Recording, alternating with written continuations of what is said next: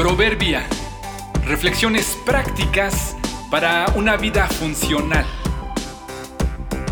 Enero 3. El cliente más importante, primera parte. El aquí y el ahora es un presente que hay que aprovecharlo de la mejor manera. Seguramente lo habrás notado en alguna ocasión cuando has estado en algún centro comercial o en algún almacén haciendo tus compras. Llevas contigo todo lo que necesitas y llegas a la caja a hacer tu pago.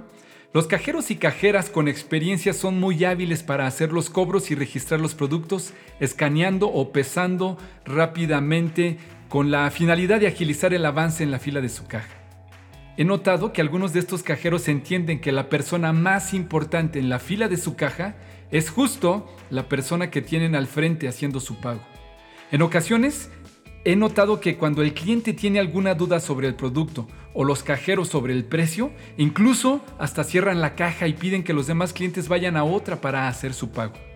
Pero también he notado que para otros cajeros, quizá por su habilidad, cansancio, costumbre o desesperación, el cliente más importante no es el que está al frente de ellos pagando, sino justo el que le sigue detrás.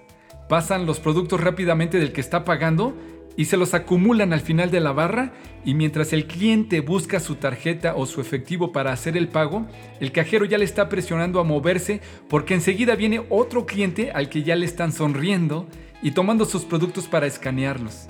Así, el que está queriendo pagar al sentirse presionado no sabe si embolsar sus productos o hacer el pago y se traba y desespera al cajero y al siguiente cliente que ya se siente importante porque el cajero ya le espera con ansias para recibirle su pago.